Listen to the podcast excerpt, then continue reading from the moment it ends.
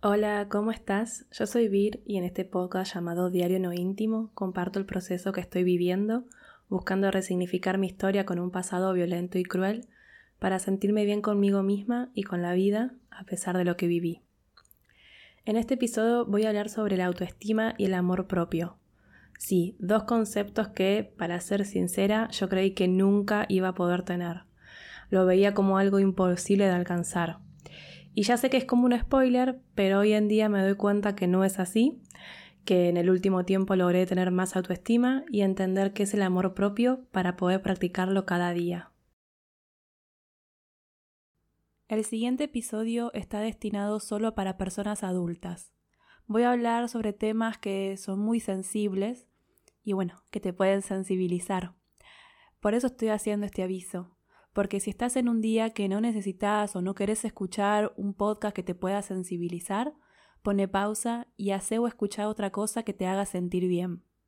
Y si te quedas escuchando el episodio, gracias, muchas gracias. Diario No Íntimo es el podcast donde comparto cómo la escritura me acompaña en el proceso de sanar un pasado violento y cruel y cómo me ayuda a resignificar mi historia. Ay, qué suerte que estoy grabando. Por un momento, entre el viernes y ayer pensé que no iba a poder hacerlo, porque, a ver, actualizando tema de salud, sigo igual, o sea, ya no con contracturas que no me permiten ni moverme, pero sí con el estómago destrozado.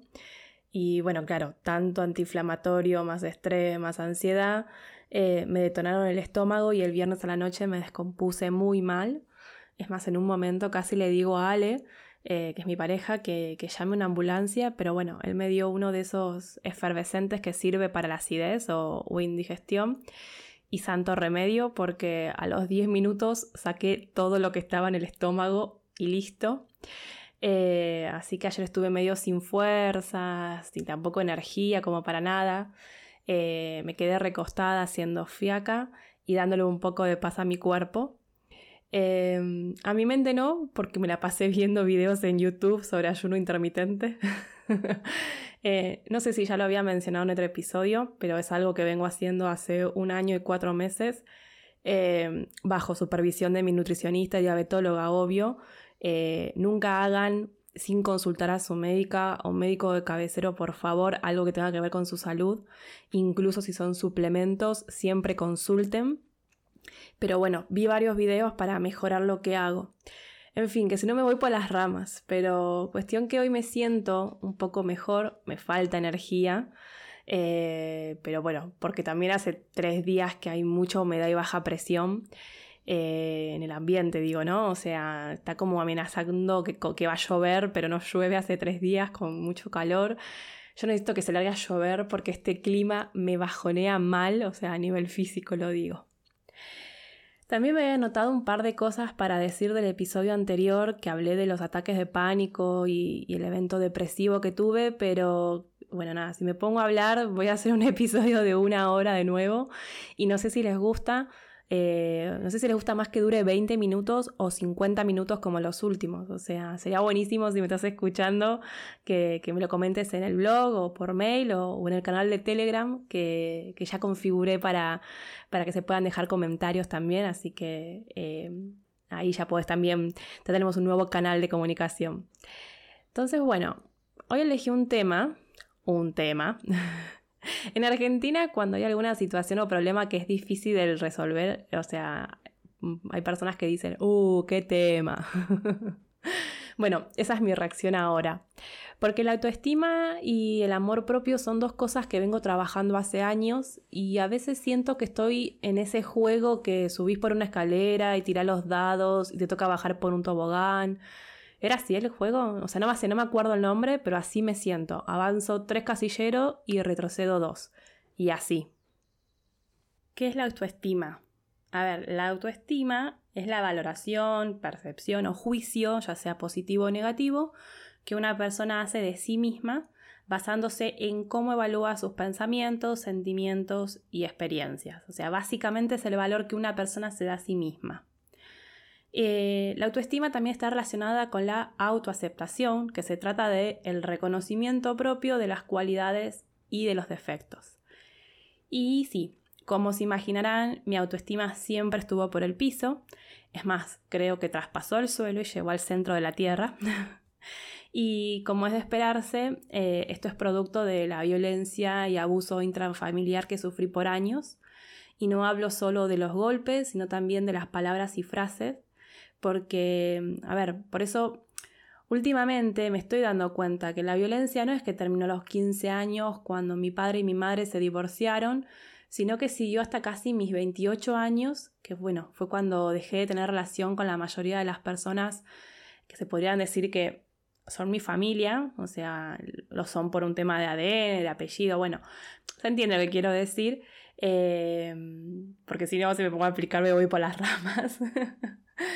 Eh, pero bueno, ya lo conté en los episodios anteriores, cuando ocurrió el accidente y me quedé a cuidado de mi abuela paterna y bueno, ella de alguna manera me inculcó o me traspasó sus trastornos alimenticios. Yo tenía 12 años, eh, tuve un accidente donde casi pierdo el brazo izquierdo. No se sabía ciencia cierta si el hueso iba a crecer y cómo me iba a quedar, o sea, si lo iba a poder mover y esas cosas. Eh, en esa época estaba llena de corticoides por los dolores y engordé, o me hicieron engordar. Eh, porque pienso en que está bien, Tenía que hacer reposo absoluto, pero si me hubieran dado una alimentación acorde a lo que estaba viviendo, no sé. Igual no estoy diciendo que engordar sea algo malo, o sea, no. Pero para muchas personas de la sociedad sí lo es, y dentro de esas personas que creen que ser gorda está mal, estaba mi abuela que me castigaba por engordar, al mismo tiempo que era ella la que me servía, no sé, la mitad de una torta selva negra para que la coma en una tarde viéndote novelas con ella. Em, y después a lo largo de mi adolescencia y parte de la adultez, todos los logros que tuve fueron empañados con serías mejor si no tuvieras esa panza. Eh, y yo crecí con esa frase. Así que es entendible que haya crecido con la autoestima baja, porque crecí también creyendo que era un monstruo. Em, eso lo voy a contar en otro episodio mejor. Pero yo hasta hace tres años Pensé que era un monstruo. Realmente creía que era un monstruo. Eh, y también pensar que si tengo panza soy una buena para nada, que no merezco que me pasen cosas buenas. Vaya a saber una por qué. Porque, a ver, la vida es así injusta y cruel y se ensañó conmigo para que me pasen muchas situaciones horribles a lo largo de la vida. Y tener la autoestima baja significa sentirte insegura y satisfecha y sensible hacia las críticas. Eh, además yo tengo el componente que cuando yo hacía algo malo o se me criticaba algo de niña, venía acompañado con un golpe. Así que no es sensibilidad a las críticas, es tener pánico a equivocarme y que, a través, o sea, y que atrás de haberme equivocado venga el castigo. Eh, que esto es algo que lo vengo trabajando todos los días porque yo soy muy exigente e intento ser súper organizada con mis responsabilidades personales, que si bien es importante ser exigente y organizada, lo que no está bien es exigirnos más de lo necesario y castigarnos por no alcanzar la máxima puntuación, la excelencia o la perfección. Em, justo el otro día le decía a mi hermana sobre esto de la autoexigencia que tenemos ambas y esto de que todo sea perfecto que una de las frases que amo de, Sheldon Cooper, el protagonista de, de Vivan Theory, es cuando mm, no quiero espolear, pero bueno, ya terminó hace como dos años la serie, igual voy a tratar de no espolear, pero bueno, en el último episodio de la temporada 11 ocurre una situación en la que Sheldon se quiere acomodar para que quede perfecto el moño de un traje, eh, quiere, quiere que quede perfecto de ambos lados, y Amy le dice que la idea es que quede imperfectamente perfecto y después o sea, como diciéndole que, si queda de un lado más em, asimétrico del otro, eh, es imperfectamente perfecto, ¿no? Y después cuando la mamá de Sheldon le hace el comentario del, moño, él le dice que, lo deje así, que a veces las imperfecciones hacen que algo se vea perfecto o que algo sea perfecto. A mí me encanta, eh, porque me hizo pensar, me hace pensar y, trato cada vez de, cuando me aparece esa autoexigencia o esa cosa de que quiero que algo sea perfecto, de, me acuerdo de ese episodio, me acuerdo de esa parte y no creo que sea eh, conformismo, no es que me estoy diciendo, ay, conformate, no, no, no, realmente, porque si yo le dijera en las cosas en las que a veces quiero, no sé, qué, que salga perfecto, es como, no, estás gastando demasiada energía. Pero bueno, eh, entonces estoy como trabajando en esto de si es que la perfección no existe o si en verdad sí existe la perfección pero incluye imperfecciones. Eh, porque claro, también yo antes eh, quería controlar todo. Bueno, también lo sigo trabajando, pero quería que salga todo muy bien, 10 felicitada.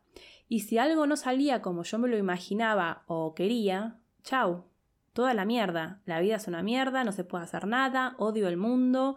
Y bueno, estar, entrar en un estado entre angustia y ansiedad al mismo tiempo. Eh, por eso les digo que no es conformismo esto de creer que la perfección incluye imperfecciones o que la perfección no existe. Eh, me, queda, o sea, me gusta más pensar que la, perfección incluye imperfecciones, ¿no?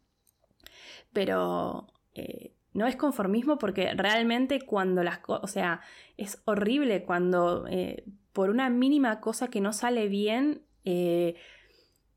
hundirme, pero en el mar de mierda que siempre menciono y, y, sentir que no vale nada la pena, y o sea, y por cosas que realmente hoy las, las analizo y como digo, no lo puedo creer. y, bueno, también eh, estoy trabajando y aprendiendo a que puedo ser feliz o estar contenta, por más que las cosas no hayan salido como quería. Y puedo incluso decir que la pasé bien un día por más que haya habido momentos tensos y estresantes. Y antes no era así. Antes lo vivía como una derrota y me insultaba a mí misma por no poder hacer bien las cosas. Y no solo me insultaba, también me castigaba.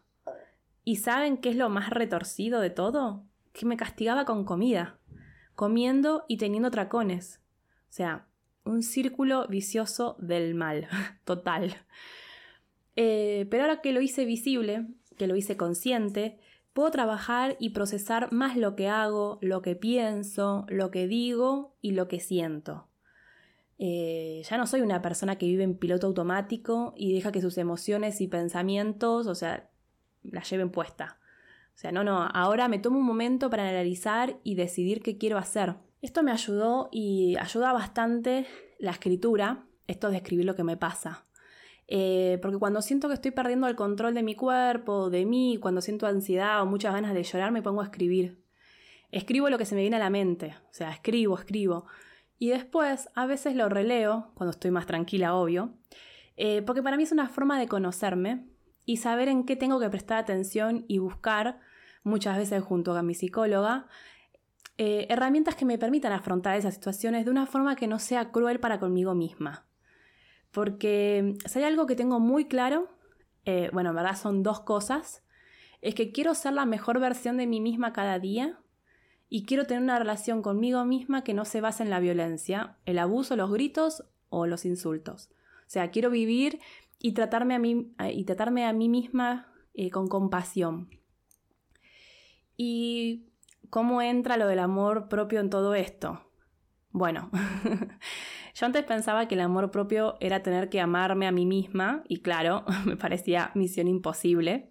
O sea, amarme a mí misma siendo imperfecta porque tengo panza o soy gorda. No, perdón, pero no, no puedo. Eh, o no sé, amarme a mí misma en el medio de una crisis de ansiedad o angustia. ¿Cómo hago si siento que mi cuerpo, mi mente están en mi contra? o la otra, no sé, amarme a mí misma porque siento que no estoy dando lo mejor de mí en un trastorno como el tema de, la resistencia a la insulina o la intolerancia a la glucosa y que sé que si no hago los cambios de hábitos que me recomiendan, es posible que termine con un diagnóstico de diabetes. O sea, ¿cómo se hace para amarse a una misma si no te enseñaron a amarte? Si no, por el contrario, solo escuchaste críticas, insultos y bueno, demás cosas. Y me acuerdo de las veces que la escuché a la señorita Bimbo, Virginia Godoy es su nombre, es una actriz y una persona que me ayudó mucho escuchándola y reflexionando con sus palabras. Ella tenía una columna en un programa de radio que se llama Furia Bebé. Ahora no está más, no está más ella, el programa sí. Pero bueno, la columna se llamaba Bimbotiquín y leía una carta que le mandaban a alguna, alguna persona oyente del programa y ella daba su punto de vista y opinión. Eh, ay, amaría hacer eso. Me encantaría. Pero bueno, eh, de hecho sacó un libro con un compilado de los bimbotiquines, pero hay uno que me marcó porque me sentí muy identificada y que reconozco que lo escucho cada tanto. Eh, voy a dejar el link del recorte de, ese bimbotiquín del programa por si querés escucharlo. Eso sí, aviso, tiene un lenguaje vulgar, o sea, no sé, pero es un lenguaje que incluye palabras que se consideran malas o desubicadas. O sea, lo comento por, por las dudas, eh, para que no, lo escuche tampoco en altavoz o que tengas eh, en cuenta que, quiénes la pueden escuchar y quiénes no. Pero una de las cosas que me gustó que dijo Bimbo es que hay que dejar de sentir culpa por sentirnos como nos sentimos con respecto a nuestros cuerpos. Porque el sistema está hecho para que nos sintamos así. O sea, para que nos sintamos horribles eh, por no estar dentro de los cánones de belleza. Y más al final, eh, relacionando esto que, nos pasa a la mayoría de las mujeres, que estamos pensando todo el tiempo en los defectos de nuestros cuerpos, eh, esto de que es el sistema el que nos dice qué son defectos y por qué tenemos que, o sea, o, por qué tenemos que estar preocupadas por el cuerpo, ya sea las arrugas, la celulitis, o sea, y por estar metidas en eso, nos estamos perdiendo de estar en otros lugares y de hacer cosas que nos gustaría hacer. Em, en otra parte también dice cómo la violencia se origina cuando nos levantamos a la mañana y nos miramos al espejo y nos decimos cosas horribles. O sea, como conté que yo hice durante la mayor parte de mi vida y, que un día dije, basta, no puedo seguir así. Y entendí que yo le estaba pidiendo al mundo, a la vida, a las personas que sean de determinada forma conmigo, pero que ni siquiera yo era así conmigo. O sea, yo quería dejar de vivir violencia, pero me levantaba todas las mañanas y me insultaba al espejo. Yo quería que me respeten, pero no me respetaba a mí misma, no sé, por ejemplo, reclamando por mis derechos. Entonces entendí que el amor propio va más allá de amarte a vos misma. Porque claro, si el amor propio es amarte a vos misma, listo, chau, es otra cosa. Para mí, vuelvo a decir, misión imposible.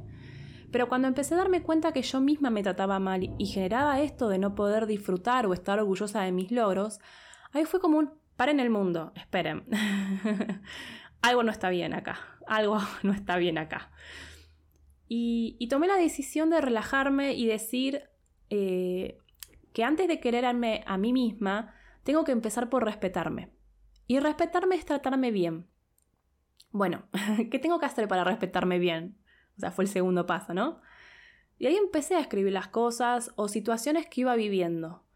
Por ejemplo, cuando estaba haciendo algo y veía que me equivocaba, rápidamente la voz de mi, mente que dice, qué boluda que sos, o, ah, ves, no servís para nada, o todo haces mal.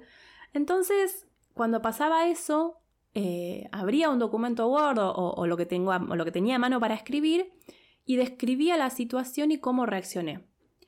Y después analizaba y reflexionaba sobre cómo me gustaría tratarme a mí misma cuando vuelva a ocurrir una situación parecida. O sea, básicamente me puse a hacer lo mismo que hacía cuando era niña y escribía en el diario íntimo. mi papá me pegó porque me saqué un 7 en matemáticas, pero me hubiera gustado que no me pegue, sino que me ayude a entender álgebra. Eh, entonces, pero bueno, ahora era... Me dije que no sirvo para nada porque toqué el botón de cancelar compra cuando quería tocar aceptar compra. Eh, me gustaría que la próxima que me pase no me insulte, sino que, acepte que me puedo equivocar o puedo estar distraída. Y así fui encontrando como varias situaciones, eh, todavía me sigue pasando, obvio, pero sigo haciendo el mismo ejercicio. Y otra cosa que entendí, que eso de amor propio o amarte a vos misma, no es simplemente amarte y listo. O sea, decirme amo y listo. No, porque acá voy a hacer una frase que mi madre repitió muchas veces eh, cuando en mi vida directamente, que dice, hechos son amores y no buenas palabras. Entonces no basta con decir me amo mirándome al espejo o que quiero aprender a amarme. No, no, tengo que demostrármelo. Y bueno, ¿cómo hago eso? Priorizándome, priorizando lo que quiero hacer y lo que deseo, eh, ocupándome de que en mis días haya más cosas bellas y que me hacen sentir bien, expresando lo que siento, escuchando mis emociones, eh, haciendo más cosas de las que me gustan, ya sea escribir, pintar, bailar, cantar, ver una serie.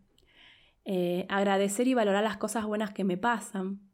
Celebrar los cambios que noto en mí. Abrazarme, entenderme, ser compasiva, compasiva eh, y amigable conmigo misma, o sea, ser como mi amiga. Porque yo ya sufrí demasiado en mi vida y no quiero seguir sufriendo.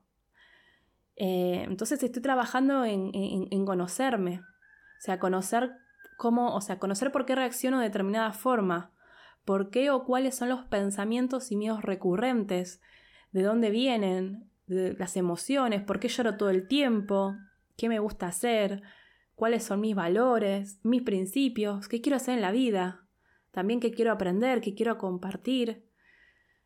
Y como les digo, tratarme bien, tratarme bien, entender que, que, bueno, que actué de determinada forma durante mucho tiempo, pero que ahora puedo cambiar. Y que si un día vuelvo al viejo patrón, no significa que hago todo mal o que no sirvo o que para qué tanto esfuerzo. No, cuando sucede, soy consciente y me digo a mí misma, un día a la vez. O ni siquiera, porque no es que el resto del día me voy a tratar mal eh, como hacía antes. O sea, no, no, al siguiente momento me trato bien, me respeto. Y aunque todavía me cueste decirlo, me amo a mí misma y al trabajo que estoy haciendo para ser la mejor versión de mí misma y tener momentos de felicidad. Em, bueno, fuerte todo lo último que dije. Eh, y me estoy emocionando, no sé si se nota que me, me estaba como quebrando la voz y no quiero. Eh, así que por hoy dejamos acá. Eh, gracias por escucharme, gracias por estar del otro lado. Antes de terminar, quiero invitarte a sumarte a mi lista de suscriptores. Mando una carta por mes. Eh, la de diciembre todavía no la envié, así que estás a tiempo para recibirla. Eh, puedes sumarte entrando a mehacebienescribir.com barra lista. Y si no, también está el canal de Telegram, donde, bueno, comparto las novedades, ejercicios de escritura terapéutica. Al canal lo encontrás como Me hace bien escribir. Y si querés compartirme qué sentiste al escucharme en este episodio, eh, también puedes escribirme en los comentarios del link que dejo en la descripción o me puedes escribir a holavir.mehacebienescribir.com. Eh, pero bueno, como les digo, todo esto siempre lo dejo en el link del episodio. Nos vemos la próxima. Chau, chau.